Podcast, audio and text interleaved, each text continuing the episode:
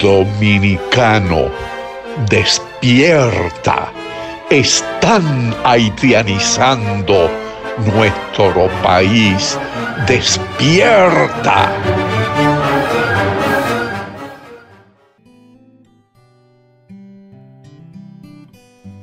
Yo soy isleña y vengo de Quisqueya. Pero un buen amigo le dice la bella. Y es que mis raíces vienen de esta tierra y pa' que no lo sepa estoy enamorada de ella. Yo soy isleña y vengo de Quisqueya. Y en mi principio llevo su bandera. Y es que no hay cariño nada que se parezca y pa' que no lo sepa dónde vaya. Siempre seré de. Yo me siento orgulloso de ser dominicano. Yo lo digo con orgullo. Soy dominicano. Tenemos una magia especial que todo el mundo la siente. De gente única. Yo no cambio este país por nada. Para mí es un honor decir que soy de aquí. Yo no cambio mi merengue ni mi alegría. Nadie se ríe más bonito que un dominicano. Una isla llena de sueños que hace que el que llegue se quiera quedar. Ten fe en tu país. Dominicana y me encanta ser de aquí porque no hay un rincón más bonito que Quisqueya para vivir. Soy dominicana y eso me llena el alma y si un día no estoy aquí, voy a cantar pensando en ti.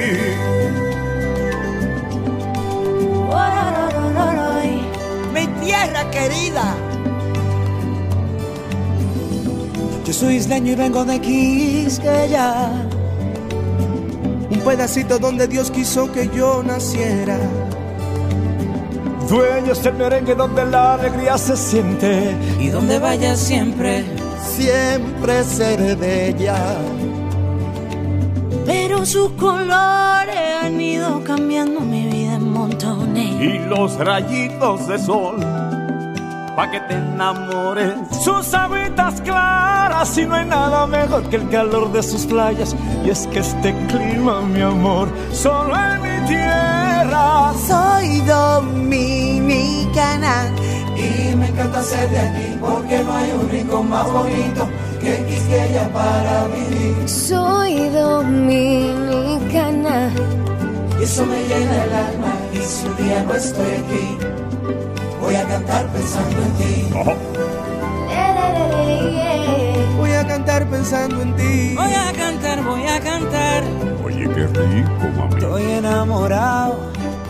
Qué linda es mi tierra. Ay, yo vengo de una tierra llena de colores. De coco fresco, de caña dulce. Que yo soy dominicana, tierra de esperanza, lágrima y ámbar. De coco fresco, de caña dulce.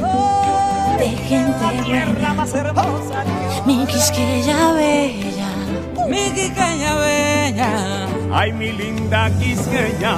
No hay tierra más hermosa como la mía. Es una bendición. De gente buena, mamá. Mi orgullo, mi patria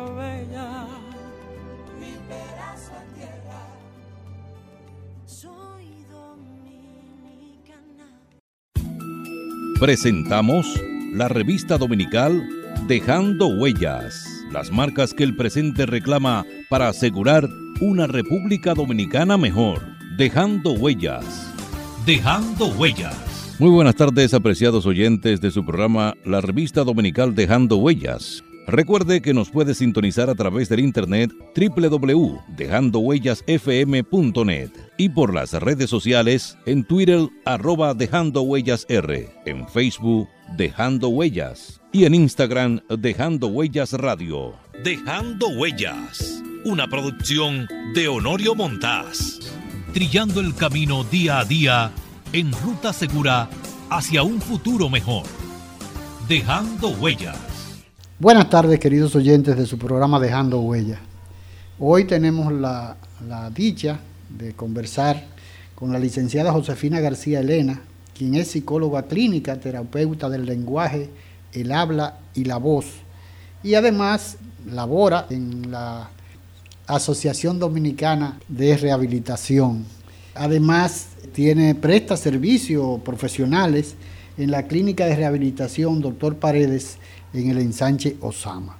Hoy, eh, con motivo de celebrarse el Día Mundial del Conocimiento de la Tartamudez, quisimos conversar con la licenciada García Elena porque entendemos que la, sociedad, que los oyentes, el pueblo necesita conocer el por qué, cuáles son las razones, eh, por qué eh, una persona puede ser tartamuda.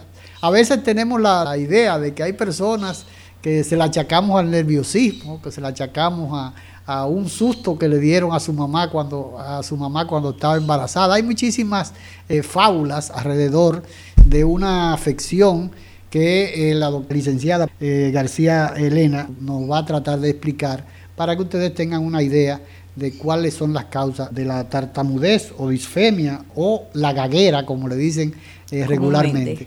Buenas tardes, licenciada. Muy buenas tardes, señor Honorio.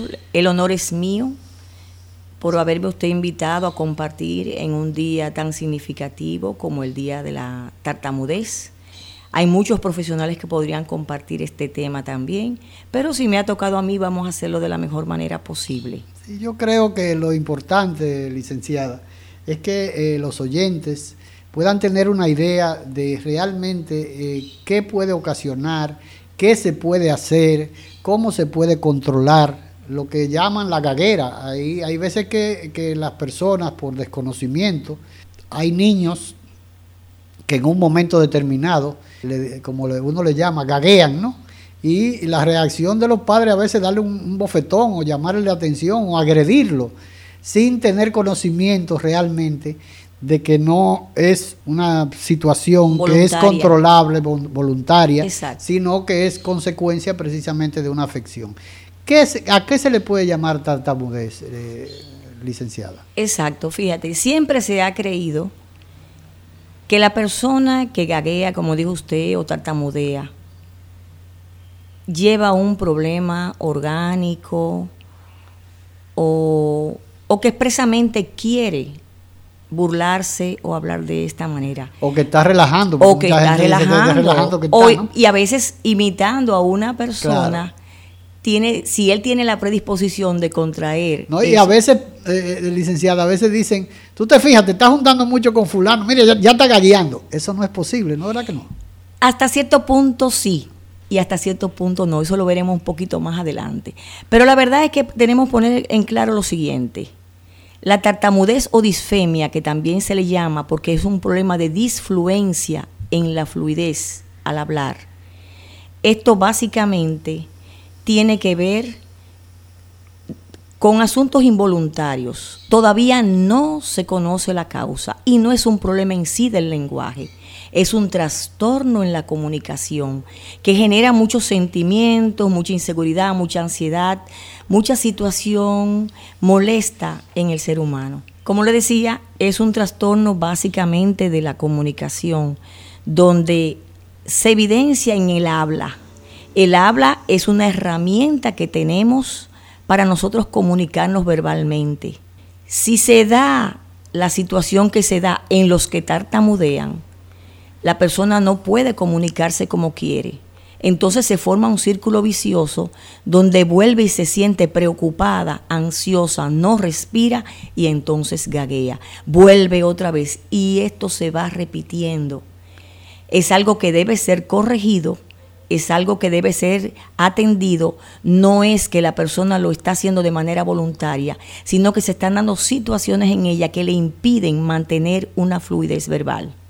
Licenciada, ¿se puede decir, de acuerdo a lo que usted acaba de, expresar, que eh, por eso tal vez hay tanta insistencia en la técnica de la respiración en los, en los, en los cantantes, en los actores, en los locutores, que una de las, de las técnicas que principalmente se insiste es que puedan manejar la técnica de la respiración.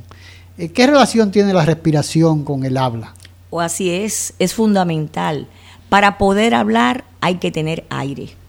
Si no inspiramos y pasa por el ciclo y llega a los pulmones, luego se devuelve, pasa por el órgano del habla, que es la laringe, luego pasa por la cavidad oral donde están los órganos fonoarticuladores y entonces es que se produce el sonido. Imagínese usted ese trayecto. Si no entra aire, no podrá salir aire. Cuando la persona se da cuenta de que le falta este aire, comienza a hacer una serie de muecas y de estar intranquilo, llega hasta el grado hasta de golpearse él y golpear al otro y golpear la mesa porque no tiene aire, se está muriendo prácticamente, se está inundando, se está ahogando y por eso es que ahorita cuando veamos los tipos de tartamudez, vamos a ver cómo es un asunto puramente de repetición y otra parte es que usted puede observar las muecas de los ojos, de los labios, de las manos, de los pies, en la desesperación de la persona por comunicarse. Y por eso tal vez cuando hay una persona eh, eh, sordomuda, ¿no?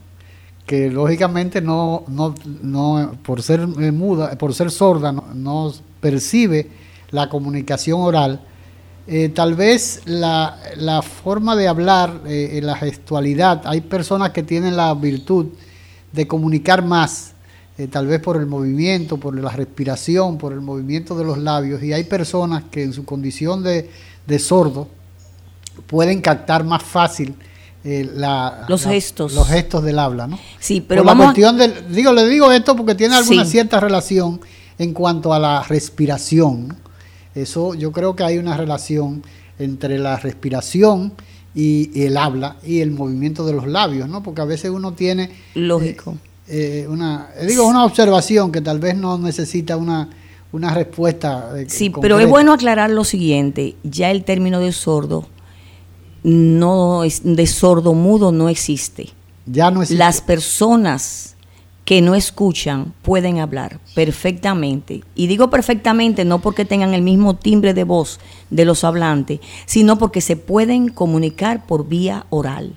Su órgano de la laringe puede estar intacto. Es decir, si tiene un órgano para hablar, él puede ser entrenado, puede ser eh, enseñado más bien para que se comunique verbalmente. Ya digo, no va a tener el mismo timbre de voz. las personas no oyentes tienen un timbre particular.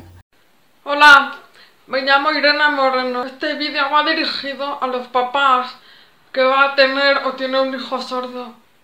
Os voy a dar unos consejos según mi experiencia para que su hijo o hija pueda avanzar y tener una vida lo más normal posible. Yo tengo una deficiencia auditiva de 95% de nacimiento. A los tres años, los médicos le dijeron a mis padres que yo era sorda. Entonces, me pusieron los audífonos más tarde. Muchas personas no creen que yo tengo una deficiencia auditiva por mi forma de hablar, por mi forma de desenvolver en el entorno social, los trabajos, los estudios. Un punto muy importante es que a su hijo o hija hay que tratarlo como una persona normal, como si no tuviera problema auditivo. No hay que mimarlo tanto ni sobreprotegerlo, porque eso hace que el niño o niña cuando crezca esté acostumbrado a que sus padres actúen ante algo complicado, una situación difícil. Hay que enseñarles a que aprendan a solucionar, a resolver cualquier situación. Otro punto muy importante es, con mi experiencia y yo como testigo, con una pérdida de 95%, con capacidad para hablar, es importante ir a un colegio normal, nada de ir a un colegio especial para sordos porque eso hará que el niño hable menos y, hable más con lenguaje de signos. Con lo cual, eso supone que en un futuro es difícil conseguir cualquier trabajo por culpa de no poder hablar y hablar más con lenguaje de signos que le llamamos voz de sordo, pero se comunican perfectamente. El oído, el oído es una especie de caja de resonancia, ¿no? Sí, pero la persona aprende a hablar, además aprende la lectura labial. Él no está discriminando los sonidos. Si él tiene un daño auditivo, él no está percibiendo Porque hay una relación entre una cosa claro, y otra. Claro, claro. Por eso las personas aprenden a hablar de una manera u otra, a cantar, a dar tonos, porque al discriminar los sonidos pueden modelarlos. Sobre todo si la persona tiene buena capacidad, está preparada para esto, tiene condiciones, pues será un gran artista. Pero todo el mundo que tenga audición puede repetir sonidos. ¿Y por qué? Eh, tal vez no, no, no, no quiero Sí, desviarme mucho, pero es importante. ¿Por qué, por ejemplo, hay eh, locutores, hay eh, eh, tenores o, o barítonos que tienen la costumbre de taparse un oído eh, para eh, eh, escucharse a sí mismo? Tal vez, no sé si es que la, la resonancia de la caja de la caja del, del- del- de la cabeza, ¿no? Del, eh, le ayuda a, a- a- a sentir, a, a entone- a- a tonalizar mejor. Eh, ¿Hay algo de eso? Sí, a veces hay cierta, la potencia, la fuerza de ese sonido, puede haber interferencia, además puede alterar la concentración del que está cantando, porque él tiene un entrenamiento, él tiene una formación, él sabe, él solamente necesita sutilmente escuchar una guía para continuar. Sí, porque, por ejemplo, yo en oportunidades veía que Pavarotti, eh, cantando, tú no decías que es una manía, que es una maña o cualquier La persona cosa. necesita escucharse a sí misma para poder modular. Por eso cuando hay pérdidas auditivas, una persona puede o hablar muy fuerte y el otro se da cuenta y le dice, oye, pero tú estás sordo. Claro, esa, esa Baja el tono porque no es capaz de modularse. Entonces, si usted está escuchando un ruido muy fuerte, está interfiriendo con el que usted está emitiendo, que es el que usted debe modelar. Usted no tiene que modelar el de afuera. Usted tiene que modelar el que usted está emitiendo y el otro es un interferente. Sí, porque muy- fíjese qué interesante, justamente por eso provoqué que habláramos de esa parte, porque es importante que a veces esa expresión de tú estás sordo, tú hablas demasiado duro, pero es realmente por lo que usted No expresaba de que hay personas que pueden ser sordos, pero no necesariamente mudos, porque el- el- se puede entrenar para que hable. Ahora, desde luego, hay una diferencia eh, de- del, del timbre de voz de esas personas que no, no, tienen, no tienen condición auditiva y lógicamente como no se escuchan, que es lo que usted acaba de explicar, pues no tienen una modul- modulación eh, igual a la nuestra, ¿no? Eh, lógicamente, de ahí viene el- esa expresión de si tú estás sordo, porque no tiene el control de la eh, emisión de la voz, porque no se está escuchando, ¿no? Exactamente. Esa Otra, es- otra manera también es estar muy cerca de un televisor, de un radio, o subirlo demasiado y la otra persona que tiene buenos niveles auditivos dice, pero baja eso.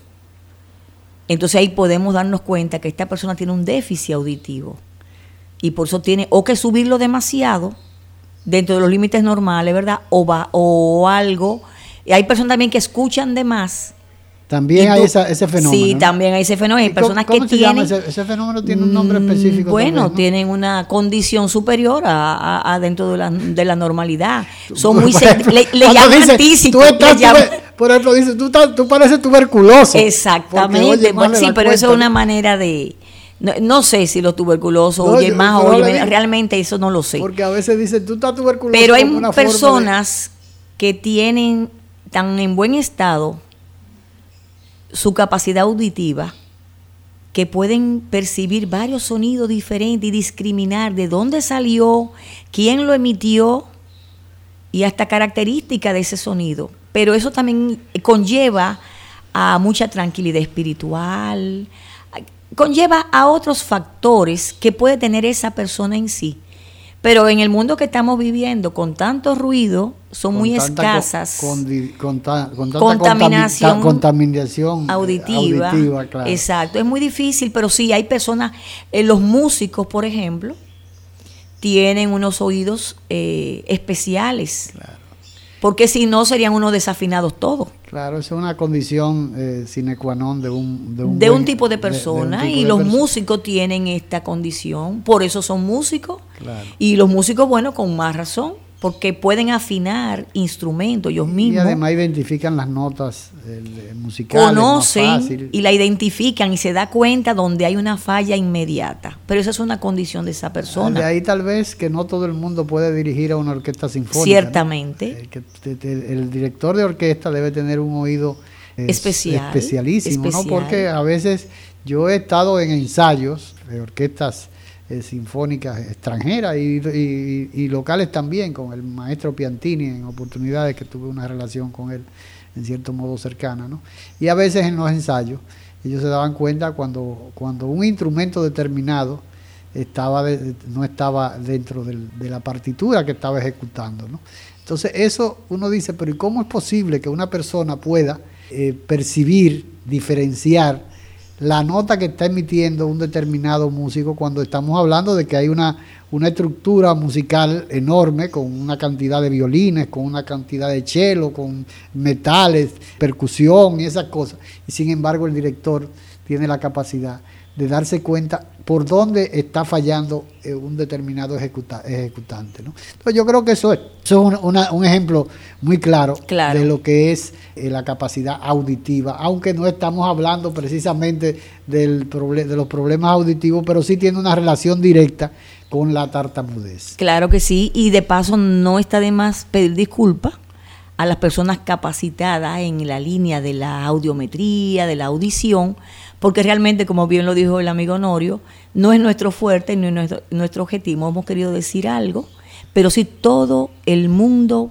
puede hablar. aunque no lo haga de igual manera. Lo que sigue tiene una relación directa, por eso yo quise mencionarlo, ¿no? Cierto. Vamos a una pausa y regresamos de nuevo con la licenciada Josefina García Elena, quien es psicóloga clínica, eh, terapeuta del lenguaje, habla y voz. Eh, precisamente eh, por hoy celebrarse el Día Mundial del Conocimiento de la Tartamudez. Volvemos en un instante. Dejando huellas. Las marcas que el presente reclama para asegurar una República Dominicana mejor. Dejando huellas. Juan Pablo Duarte, digno siempre de admiración y respeto, hablaba así. Nuestra patria sabe a sangre y un grupo de dominicanos indolentes hacen de nuestro país una cueva de traidores. Ya preparen nuevamente los cañones. Aquí se peleará con más fuerzas para sacar a los invasores. Juan Pablo Duarte, un mensaje de dejando huellas. Duralet, set led. La ley es dura, pero es la ley.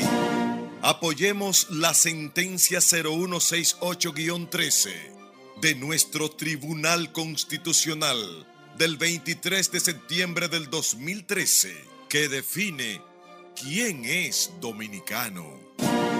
Por nuestras futuras generaciones, por tu país, viva la República Dominicana. Un mensaje de Dejando Huellas, tu programa de la tarde. La patria es raíz y sentido de la vida, luz del alba, bandera tricolor que digna tremola los cielos. Patria es humanidad. Patria es la lengua, la cultura, modos de vivir, amar y morir. Patria es solidaridad. Patria es la tierra y su gente el tributo y la ofrenda de nuestros mártires, el decoro y la libertad de no tener amos ni de ser esclavos. Patria es nuestra música, nuestros bailes y danzas, nuestras costumbres, nuestras cosechas, nuestro ancho mar, nuestros bosques y ríos.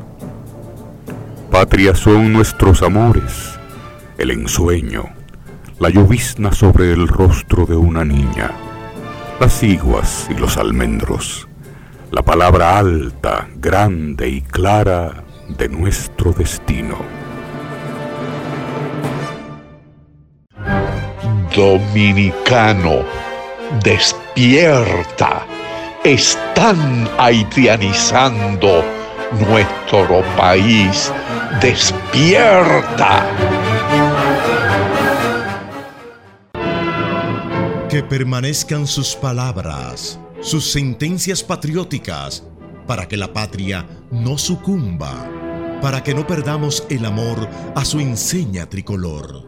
Nuestro compromiso es defender la nacionalidad, ese pregón generoso de sangre y amor que Duarte llamó República Dominicana.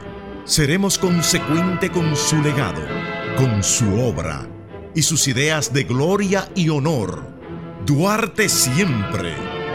¡Viva la República Dominicana! Porque honrar tu memoria enaltece la patria y al pueblo mismo. Dejando Huellas, tu programa de la tarde.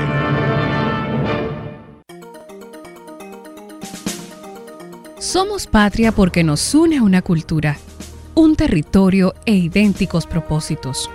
Somos patria porque conquistamos la libertad en la espada, en el trabuco y el coraje. Somos patria porque en la libertad nos hemos convertido en los mejores guerreros de la paz. Somos patria en las voces, en la lengua, en el eco, en el canto y en la historia de tres razas que han puesto a circular en nuestras venas. Patria amada, en nuestros laberintos interiores, vive para siempre. Un mensaje de Dejando Huellas, su programa de la tarde.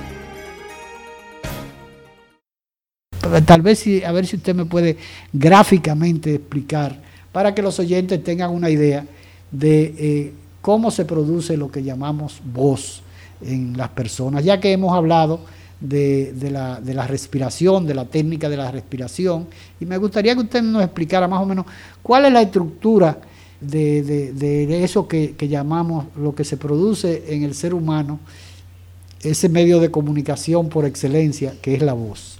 Muy bien, pues la voz es el sonido que podemos captar una vez inspiramos aire por nuestra nariz, llega bronquios, pulmones, y luego sale de ahí, pasa por las cuerdas vocales, tocándolas, hiriéndolas, diríamos, haciéndolas sensibles, continúa su salida hacia la cavidad oral, donde se topa los órganos fonoarticuladores como paladar, lengua, eh, maxilares, los dientes, los labios.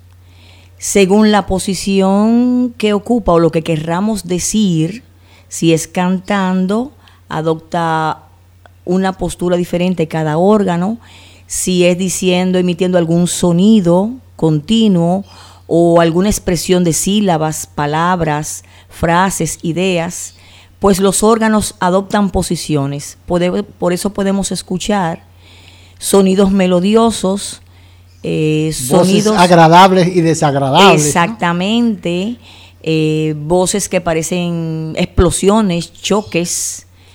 Y todo es esto por los movimientos de estos órganos que según en el estado en que estén van a producir mejor o peor calidad de ese sonido. Porque la, la, la, cavidad eh, bucal eh, tiene mucho que ver. Por ejemplo, le digo esto porque hay personas que tienen o labios leprorinos o tienen de, defecto congénito del, paladar, eh, que uno le que hablan a veces fañoso, eh, que uno tiene mucho que ver con, Claro que sí, claro que sí. en los casos que usted mencionaba de primero, lo de los labios leprorinos, leporinos, leporino, perdón. donde hay una fisura en el labio, casi siempre en el labio superior, al hacer la eh, reconstrucción, la musculatura no queda igual.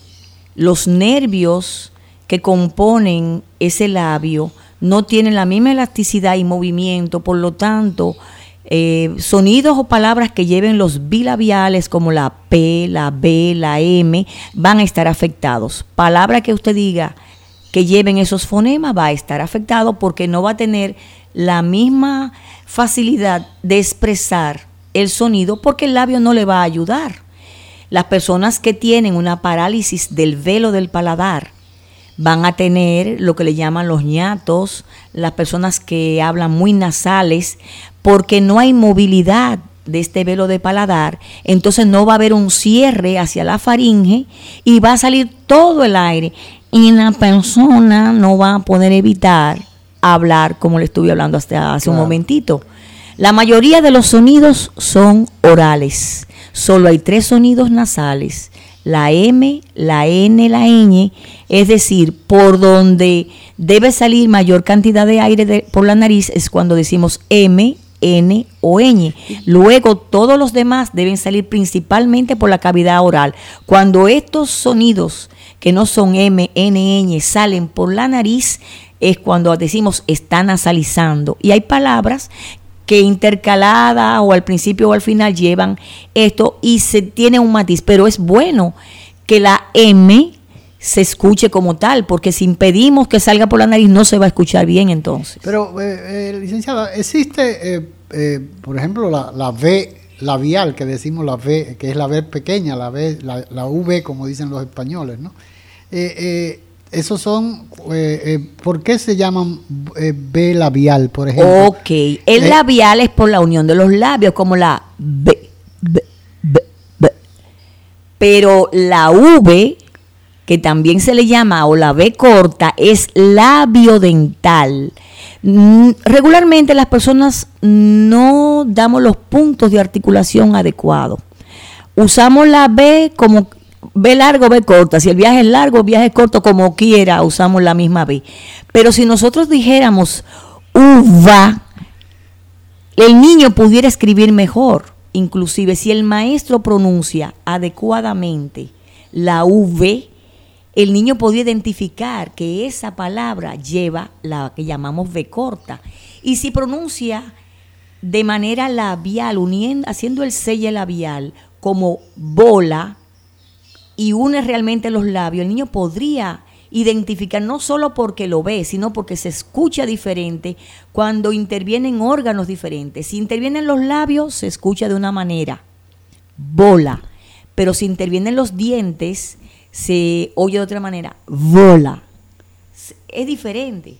O sea que hasta para la enseñanza en la escuela, un maestro debe articular correctamente cada fonema y ayuda en la lectoescritura.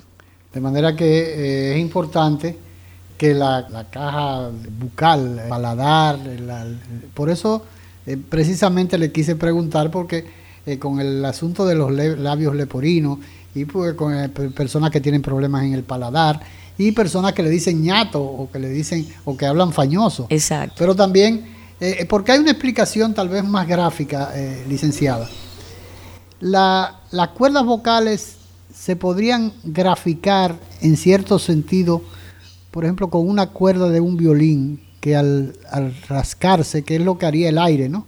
En este caso, hay una, se podría... Eh, eh, claro que eh, sí. ¿Y los cantantes? ¿Cuál es el instrumento que están usando? Son sus cuerdas vocales. Claro, no es solamente las cuerdas vocales.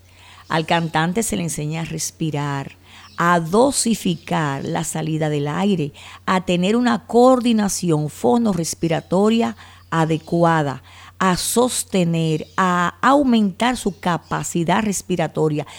Es sencillo y es complejo a la vez. Pero claro que las cuerdas vocales son unos instrumentos. Todos lo tenemos, pero todos no estamos afinados. Claro, eh, porque una de las cosas también, volviendo a lo que en, en el principio le comentaba, que es la técnica de la respiración. Por eso muchas personas eh, a veces se, se extrañan cuando los médicos o las personas, los terapeutas en el caso suyo, hablan de la técnica de la respiración y además de que no se debe respirar por la boca, eh, que es una de las técnicas que fundamentalmente tienen que aprender eh, los, los, cantantes en este caso. ¿no? Y los locutores y los también. Locutores, para no utilizar por el mismo eh, eh, canal donde se emite la voz, que también impele el aire, ¿no? O sea, tiene que aspirar por la nariz y expresarse por, la, boca. Sí, claro, fíjese lo siguiente. Cada cosa o cada situación tiene sus características para que para que tenga calidad. La nariz está preparada con los vellos que tiene en su interior y la forma que trae para que una vez entre el aire detenga las partículas inadecuadas que no deben pasar hacia los pulmones. en la una especie de filtro, ¿no? Exactamente. En la boca no hay esos filtros. Ya ahí va perdiendo la boca. Si se aspira por la boca no es lo mismo que inspirar por la nariz. Por otro lado, el trayecto de la nariz hacia desde la nariz hacia los pulmones un poquito más largo permite un calentamiento, la condición que tiene también la forma, un calentamiento, ese aire llega en una temperatura... la temperatura del organismo. Claro, hacia los pulmones.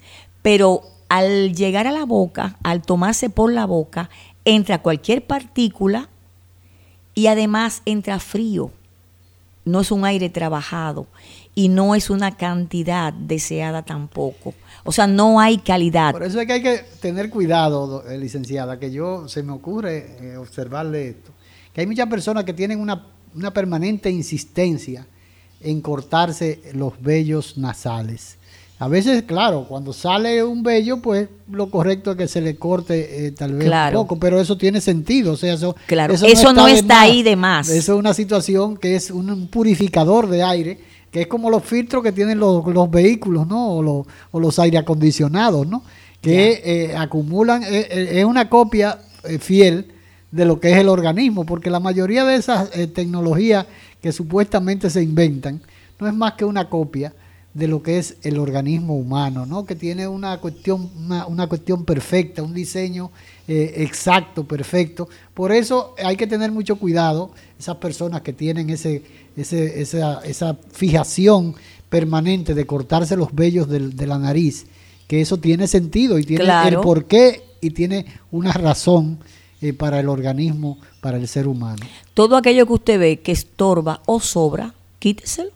Si a usted le parece, quíteselo. Porque Pero eso, eso está eh, preparado para que esté ahí. ¿En qué le está molestando eso a usted? No, no ha salido, no está afuera, ¿en qué le molesta? déjelo tranquilo. No, no quite la capacidad que tiene de detener esas partículas microscópicas que a simple vista no la vemos, que le está haciendo una función. Lo que usted debe mantener es higienizada esa área.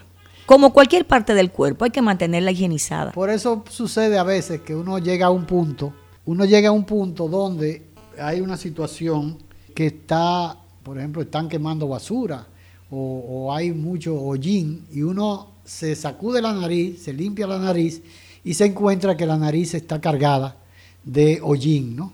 Así eh, es. Eso, eso es una muestra clara de, que, entró, de, que, todo eso entró. Y que tuvo la dicha de que los vellos nasales eh, retuvieron esa gran parte de hollín, que es una muestra gráfica lo que estoy tratando de que... Sí, Pero, sí. doctora, ah, licenciada, hay una situación para, para irnos, tan pronto usted me, me dé una idea clara de esto a la pausa. Eh, cuando eh, operan, hay ciertas personas, a mí me pasó cuando me operaron de, la amigdalitis, de amigdalitis, ¿no? que el metal de voz varió. En el caso mío fue pasajero, pero hay personas que han sido variaciones permanentes después que son intervenidos para eh, una amigdalitis. Vamos a una pausa y en un instante continuamos conversando con la licenciada Josefina García Elena. Dejando huellas. Las marcas que el presente reclama para asegurar una República Dominicana mejor. Dejando huellas. Mi patria hermosa siempre será. Mientras no se escarmiente a los traidores como se debe, los buenos y verdaderos dominicanos serán víctimas de sus maquinaciones. Juan Pablo Duarte, dejando huellas. La patria es raíz y sentido de la vida, luz del alba, bandera tricolor que digna tremola los cielos. Patria es humanidad, patria es la lengua, la cultura, modos de vivir, amar y morir. Patria es solidaridad. Patria es la tierra y su gente, el tributo y la ofrenda de nuestros mártires, el decoro y la libertad de no tener amos ni de ser esclavos. Patria es nuestra música, nuestros bailes y danzas, nuestras costumbres, nuestras cosechas, nuestro ancho mar, nuestros bosques y ríos. Patria son nuestros amores, el ensueño, la llovizna sobre el rostro de una niña, las iguas y los almendros, la palabra alta, grande y clara de nuestro destino. La patria somos tú y yo, la familia toda, el suelo que nos legaron los padres fundadores. El derecho a ser libres y felices, a trabajar con alegría y seguridad, depende de nosotros. Renovemos los principios que ayer inspiraron a los buenos dominicanos, inmortalizados en los símbolos que nos identifican como pueblo.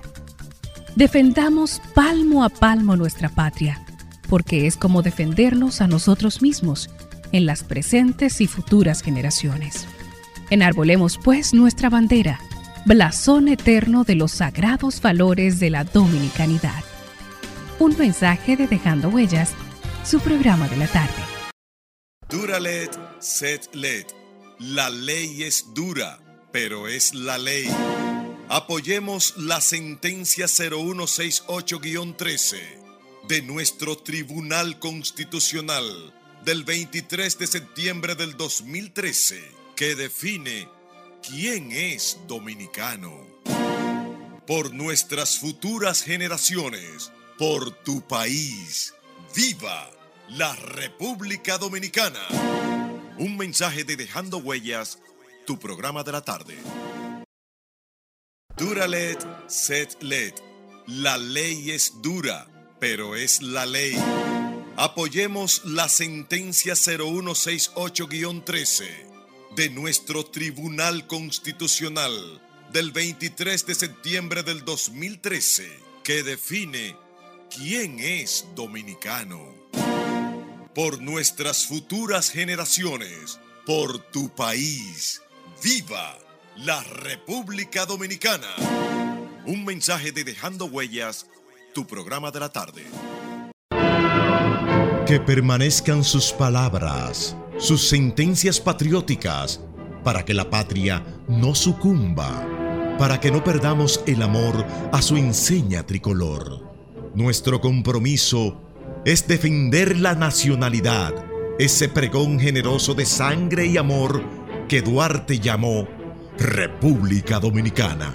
Seremos consecuente con su legado, con su obra y sus ideas de gloria y honor.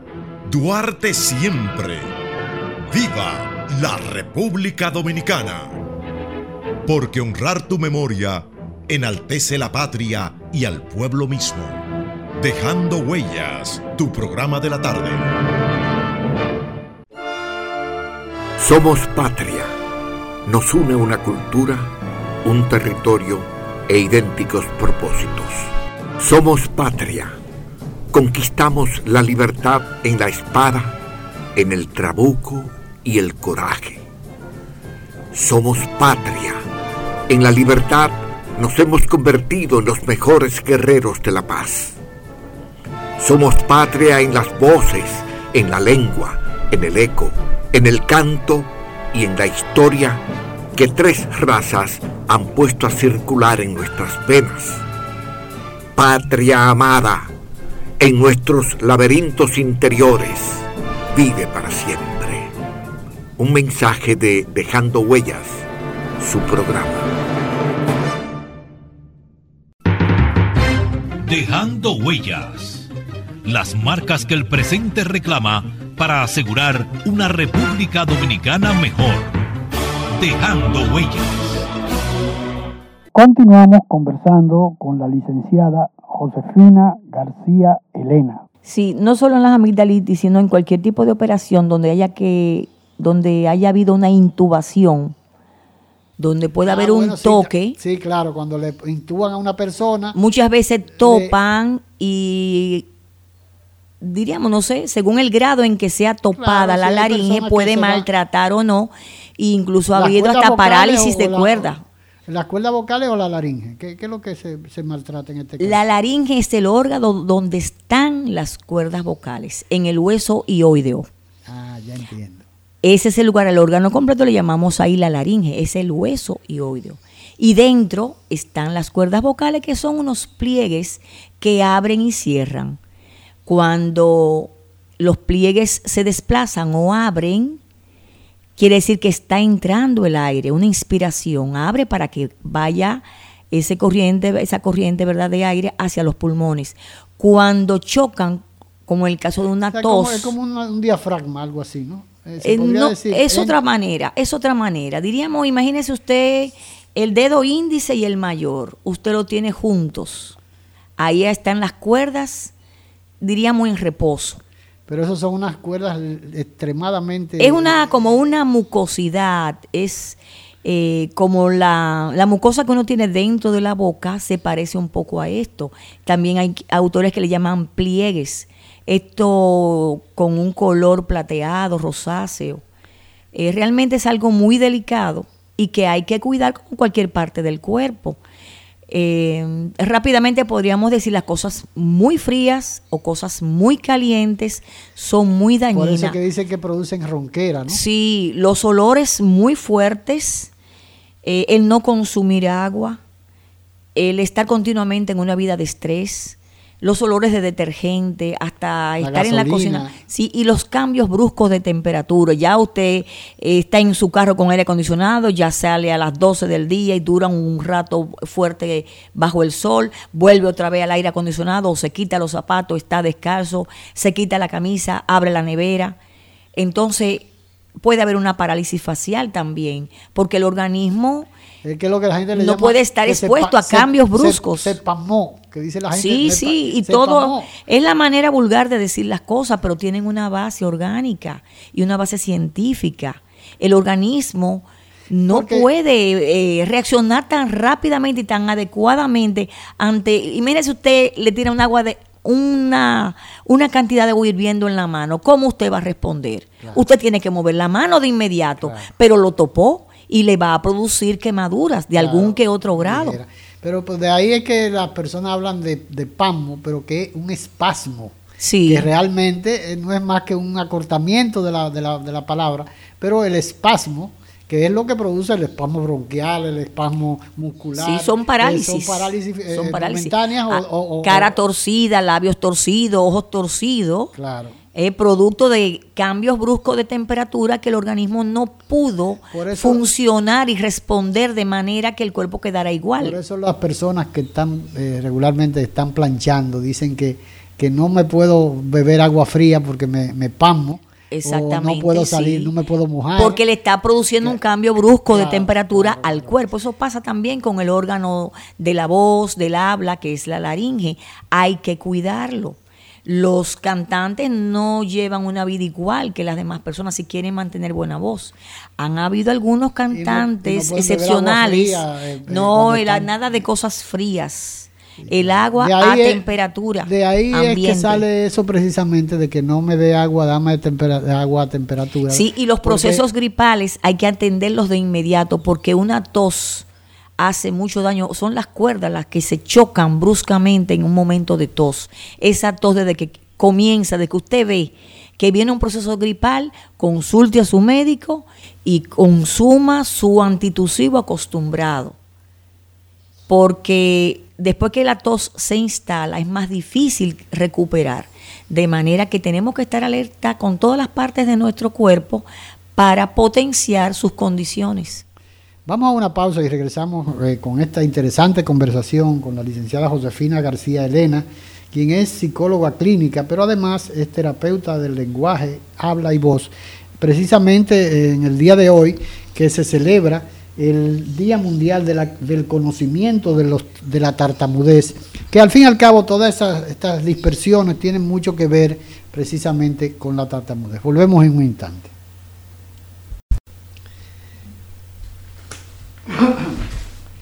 Continuamos con nuestra conversación en nuestro programa de hoy, dedicado al, Día Mundial del Conocimiento de la Tartamudez y que eh, estamos conversando con la licenciada Josefina García Elena, quien es psicóloga clínica, eh, terapeuta del lenguaje, habla y voz.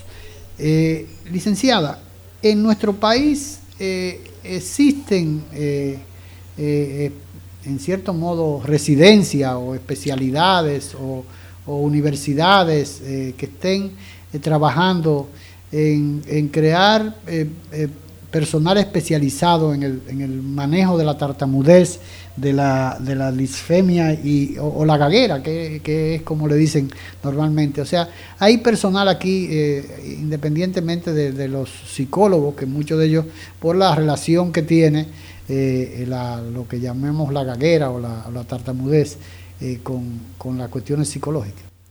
Sí, como no. Claro que sí, que en nuestro país existen muchos psicólogos y terapeutas del lenguaje, habla y voz, que estamos trabajando con este tipo de patología.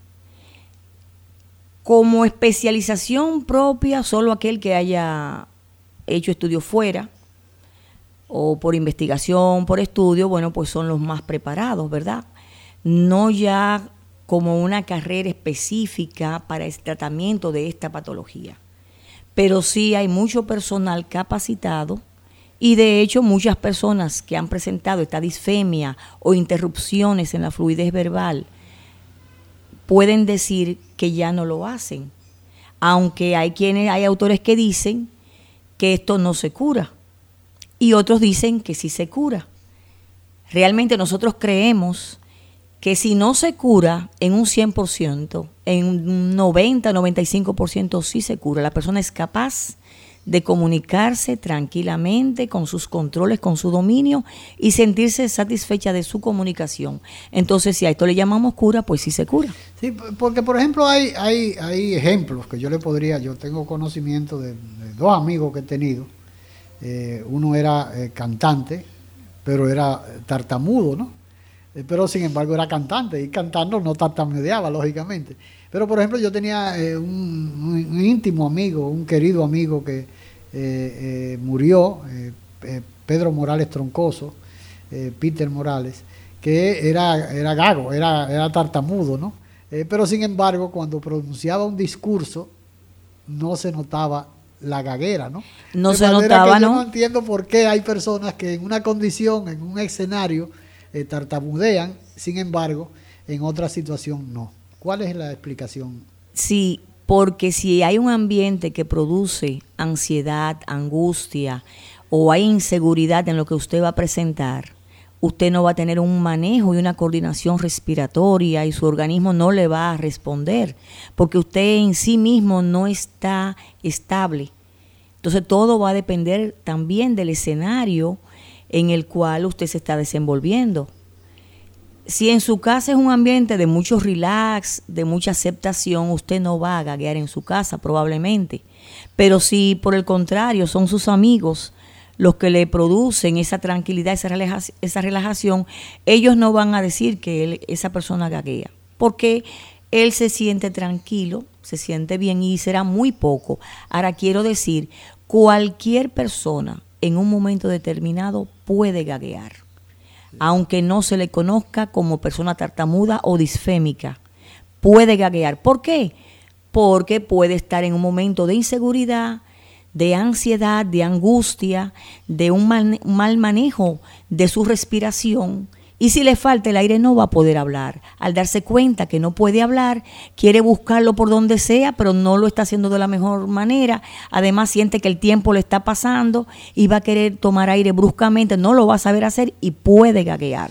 No es lo más común que le ocurra a todo el mundo. Hay personas que tienen esta predisposición.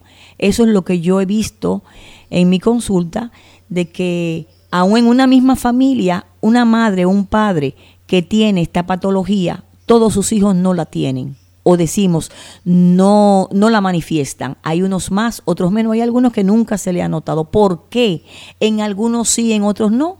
Yo concluyo y digo que hay personas que tienen una predisposición orgánica a, a coger o a que se le pegue o a, o a imitar con más facilidad al otro. O es una persona psicológicamente más influenciable eh, o no pone controles en su persona y entonces puede caer en esta situación. Hay otros que no le dan mente a esto, que esto y tienen mucho dominio, mucho control, son personas muy atléticas y tienen muy saludables. Quizás esto nunca le va a dar esto bloqueo a menos que venga una situación quizás emocional que puede paralizar a cualquiera, se le va la voz a una persona en un momento brusco de un impacto, de una emoción, de un duelo, una situación de tristeza, a cualquiera le puede pasar. No entra el aire por donde tiene que entrar, por la nariz, no hay un manejo, no hay una mente clara de cómo manejar el momento y puede perder hasta la voz momentáneamente y a veces hasta por semanas y por meses, podríamos decir. He tenido pacientes que se le ha ido la voz. Esto no es por problema de tartamudez, esto es un problema de tipo psicológico que probablemente está combinado con su parte orgánica, a veces a través de las amígdalas estos son los detalles que yo he tenido, ¿verdad? Y de repente pasa una semana, dos semanas, le damos una serie de ejercicios, le hacemos toma de conciencia de su situación y la persona llega hablando al consultorio. Ahí no había aparentemente una causa orgánica significativa que le impidiera hablar. Yo tuve una experiencia, que se la digo porque realmente tiene relación, a ver, porque no, no, eh, eh, eh, la experiencia vivida es importante. Por ejemplo, eh, yo eh, enviudé en una oportunidad y tenía dos niñas, una de cuatro, de tres y cuatro años. Sin embargo, la psicóloga del colegio Calazán, que era donde estudiaban, me pidió que la llevara donde una terapista del habla, a una de las dos.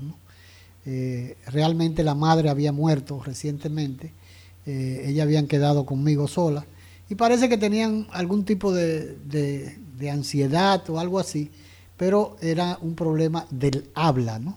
No sé si era que hablaban, tartamudeaba en un momento determinado, o si era que hablaba demasiado rápido, pero al fin y al cabo eso puede contribuir a que alguna afección en el habla. Claro que sí, claro que sí. Hay un detalle muy importante y es la pérdida de un ser querido. Y además en las edades que usted me está diciendo que es bueno hacer constar que a partir de los tres años podemos comenzar a ver estos episodios, estos síntomas de tartamudez. Y esto tiene su explicación y sobre todo en los niños que son muy conversadores, que usted le ve mucha facilidad para expresarse o que tienen muchos conocimientos, que han recibido una estimulación amplia en el hogar. Como son todavía muy tiernos a los tres años, quieren expresarse, quieren comunicar, quieren hablar rápido, los órganos no están a nivel muscular todavía listos, no tienen la tonicidad adecuada. El niño quiere expresar, pero los órganos con los cuales tiene que expresarlo no están maduros, no están preparados y vienen ahí los bloqueos. Si el padre o la madre no identifica esto a tiempo, invita a esa niña, a ese niño a decirle, tranquila, respira, yo no me voy a mover de aquí, yo estoy aquí para escucharte. Dime ahora, despacito, ve hablando. Piensa lo que vas a decir y dímelo despacio porque estamos aquí conversando, tranquila. Hay que invitar a la tranquilidad, a la seguridad, al sosiego, al poder desarrollar las funciones vitales de respiración, porque como hemos dicho en varios momentos, sin respiración no puede haber voz, no puede haber habla. Entonces, eso que usted me contó es muy natural que ocurriera. Eh, hay personas, tuvimos una, personas que se le achaca el hecho de que, de que eh, son tartamudos porque eh, piensan más rápido que la capacidad que tienen de comunicación oral. Eso es, cierto, sí, claro que sí. decían, de, por ejemplo, de Hipólito Mejía, que a veces gagueaba porque las ideas le fluían muy rápido, pero no tenía la capacidad para, no había, no había posibilidad de, comunicarla tan rápido como se producía. Claro, el habla, el lenguaje son procesos neurolingüísticos y tienen que tener su tiempo y su espacio. Es un asunto complejo. Respiración, cerebro, pensamiento, movimientos, órganos, Si los órganos no tienen condiciones adecuadas, hay un frenillo que está impidiendo que esa lengua se movilice. Esto también. el frenillo, que hay muchas personas. El frenillo sublingual, porque hay muchos frenillos, ¿verdad? El frenillo que está debajo de la lengua. El todos lo tenemos, en algunos se notan más, en otros menos, y le llaman media lengua. El asunto está que este frenillo muchas veces aparece cerca del ápice lingual, es decir, cerca de la punta de la lengua. Y si usted, por física, sabemos que si algo está sostenido no puede desplazarse. Es, es, vital que haya eh, una longitud entre el punto de agarre de este frenillo y la lengua, si no, la lengua no puede eh, movilizarse. Entonces el niño que tiene este problema se hace un poco aragán porque él se da cuenta que él no lo hace con facilidad. Y como le cuesta trabajo, le pone un se vende y no habla. Claro. Ahora, doctora, para finalizar, licenciada, perdón, eh, la, ¿qué diferente, ¿cuáles son los tipos de tartamudez eh, que existen? ¿Hay, una, sí, sí, podríamos, podríamos hablar de unos más notorios que son los que tienen que ver con un problema clónico, los que tienen que ver con problemas tónicos. Cuando hablamos de clónico y tónico sería bueno. Ahora le, no, ahora le explico. Cuando hablamos de tónico, nos referimos específicamente a la parte muscular. Hay espasmos, hay rigidez. Eh, hay personas que son más fáciles a tensarse muscularmente que otras. Hay personas que nacen de por sí con un tono muscular facial hipo, es decir, por debajo de lo normal, a diferencia de otras que lo tienen en músculos muy apretados, lo llamamos hipertónicos.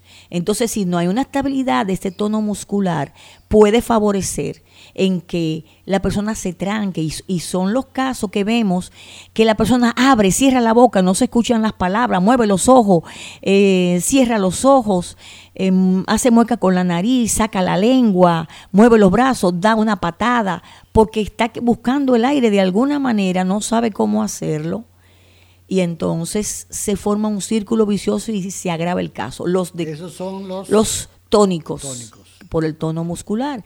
Y los clónicos son aquellos que escuchamos las repeticiones, que, que, que, que, usan muletillas o repiten la misma palabra, pero, pero, pero, pero, pero, esto, esto se da. También hay los mixtos, que son los más comunes porque no aparece nadie puro. Nadie totalmente puro. Pueden aparecer casos, pero los más comunes son los que hacen muecas en su cara muchas veces al hablar ante una situación determinada y los que repiten palabras o sílabas o, se agarran de alguna muletilla para arrancar. De manera que eh, existen eso eh, y, en el caso de la de la de la eh, disfemia que es, lo mismo. La disfemia y la tartamudez o disfluencia, que es también como se le llama, son bloqueos o interrupciones en la fluidez verbal. La persona no es capaz de decir una frase sin tener, sin notársele que hay un ruido, que hay una pausa no esperada. Ese es el bloqueo. O hace un gesto y usted se da cuenta que está trancado, que no puede continuar. Y cuando, por ejemplo, hay ideas que no la pueden comunicar de inmediato, que se le se bloquean, eh, eh, tal vez a veces... Eso puede estar asociado a otra cosa. Eso puede ser una mezcla con otras patologías, porque hay personas que tienen problemas del lenguaje, entonces ya hay olvidos por algún trauma, pero ya esto es a un nivel ya conocido, eh, orgánico, algún tipo de lesión cerebral, algún traumatismo, algún accidente cerebrovascular. Que no se puede confundir con Ahora, Exacto. Entonces, pero que una persona ante un, una situación de estrés, de ansiedad, de angustia, también es posible que se le olviden algunas ideas. Si tiene que presentar un examen verbal, una exposición, y no se preparó bien, si tiene que cantar una canción y no se la sabe bien, se le puede olvidar. Porque esa inseguridad, esa no buena capacitación, le genera angustia, le, genera ansiedad y no va a funcionar con una estabilidad emocional, con un control de todos sus órganos para que respire, para que mueva sus ojos, sus labios, sus brazos, su lengua se desplace. Hay personas que se meten en un miedo tan grande, tan grande que la lengua no, no se mueve. Si la lengua no mueve, va a estropear el habla. Claro.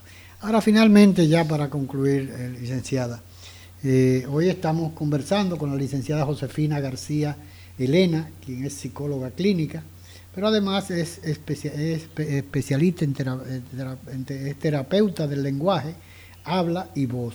Eh, la doctora, la licenciada, perdón, eh, Josefina García Elena, eh, tiene su clínica de rehabilitación, tiene su consultorio en la clínica de rehabilitación Doctor Paredes en el ensanche Osama. licenciada, ¿qué estadísticamente, qué porcentaje se puede, si acaso usted tiene una idea más o menos en la sociedad, en la población, se puede entender que puede tener problemas de tartamudez? Mira, eh, hay muchos autores, hay personas que han hablado hasta de 40 millones en el mundo, diciendo que los hombres pueden ser hasta cuatro veces con mayor probabilidad de tartamudear que las mujeres. Es caso ver una mujer que tartamudea. Sí, es más, es, es, más raro, pero se da el caso también. Además, siempre hemos observado que las niñas tienden a hablar más. Nosotras somos famosas en que hablamos demasiado. Entonces, y eso tiene una razón orgánica. Eh, la mujer siempre no se cansa, siempre tiene un tema, siempre tiene, aunque el hombre puede hablar con mucha buena dicción, muy buena fluidez. La verdad es que nosotros las mujeres somos famosas en decir que somos parlanchinas, que hablamos de más. Parece ser que hay alguna facilidad, hay algún predisponente orgánico eh, desde ya. Y es para que veamos que sí existen diferencias entre el hombre y la mujer positivas y negativas. Claro. Y eso lo hemos notado, las madres, los padres notan desde pequeñitos que las niñas tienden a hablar con mayor facilidad y primero que los varones. Y son mucho más expresivas, porque a veces el, hombre trata de, a veces es muy reservado. Sí, tal vez eso está relacionado, si él no tiene tanta fluidez, vamos a decir así, bueno, pues es coherente que sea más reservado. Si la mujer tiene tanta facilidad para hablar, pues se entiende que sea menos reservada. No es que no seamos reservadas, es que podemos ser más expresivas. Yo tengo una experiencia vivida, yo tengo cuatro hijas, eh, no tengo varones, y cuando me junto con las cuatro, no, me, no, me, dan chance ni para hablar, ¿no? hay que escribir el tiempo. hay que pedir tiempo o hacer señales de humo para que le permitan a uno hablar. Así es. Doctora, licenciada, perdón, eh, le agradezco muchísimo su tiempo. Hoy estuvimos conversando con la licenciada Josefina García Elena. Como dijimos, es terapeuta, es psicóloga clínica y además terapeuta del lenguaje, el habla y la voz. Precisamente hoy, en el Día Mundial del Conocimiento de la Tartamudez. Eh, buenas tardes y será hasta mañana en otro programa Dejando Huellas. Dejando Huellas. Las marcas que el presente reclama para asegurar una República Dominicana mejor, dejando huellas.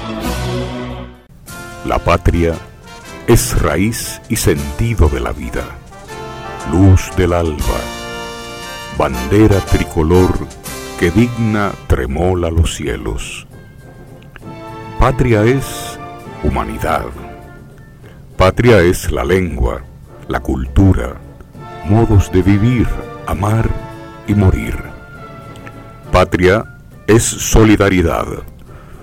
Patria es la tierra y su gente, el tributo y la ofrenda de nuestros mártires, el decoro y la libertad de no tener amos ni de ser esclavos. Patria es nuestra música, nuestros bailes y danzas, nuestras costumbres, nuestras cosechas, nuestro ancho mar nuestros bosques y ríos. Patria son nuestros amores, el ensueño, la llovizna sobre el rostro de una niña, las iguas y los almendros, la palabra alta, grande y clara de nuestro destino.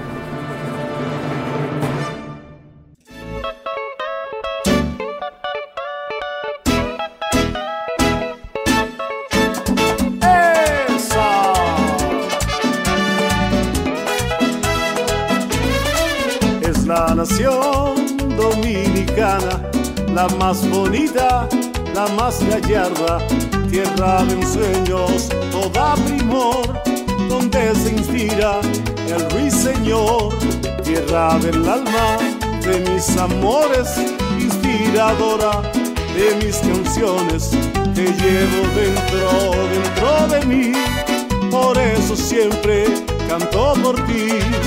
Cuidemos siempre montañas, que son las madres de nuestras aguas, en ellas nacen vitales fríos, que llevan pan a los bohíos. No aceptaremos en ninguna era imposiciones extranjeras y en nuestro escudo siempre dirá Dios, Padre y libertad. Libre pueden llamarme y requerir cuando ya muera. Cubran mi pecho con la bandera. Ya intente venir de fuera a mancillar nuestra bandera. Que tenga el mundo esto presente. Dominicano, seremos siempre.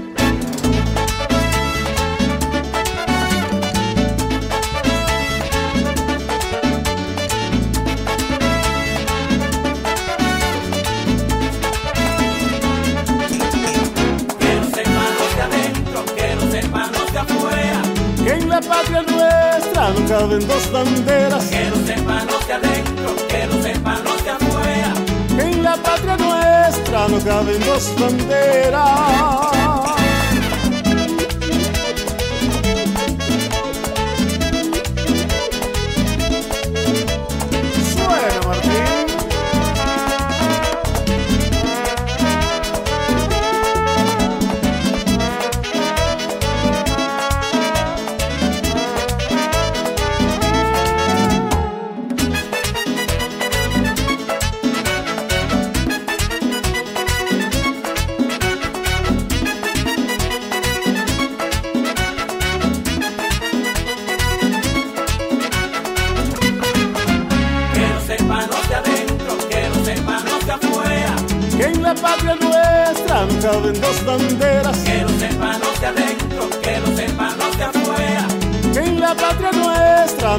Dos banderas.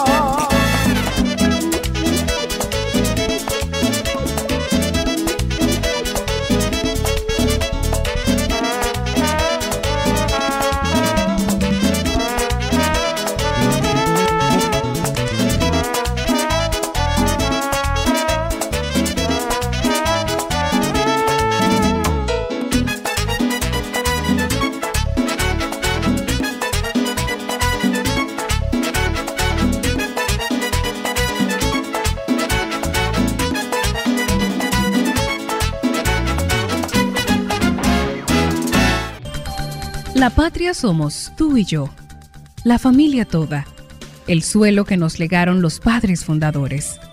El derecho a ser libres y felices, a trabajar con alegría y seguridad, depende de nosotros. Renovemos los principios que ayer inspiraron a los buenos dominicanos, inmortalizados en los símbolos que nos identifican como pueblo. Defendamos palmo a palmo nuestra patria, porque es como defendernos a nosotros mismos en las presentes y futuras generaciones. Enarbolemos pues nuestra bandera, blasón eterno de los sagrados valores de la dominicanidad. Un mensaje de Dejando Huellas, su programa de la tarde. Juan Pablo Duarte, digno siempre de admiración y respeto, hablaba así. Nuestra patria sabe a sangre y un grupo de dominicanos indolentes hacen de nuestro país una cueva de traidores. Ya preparen nuevamente los cañones. Aquí se peleará con más fuerzas para sacar a los invasores. Juan Pablo Duarte, un mensaje de Dejando Huellas.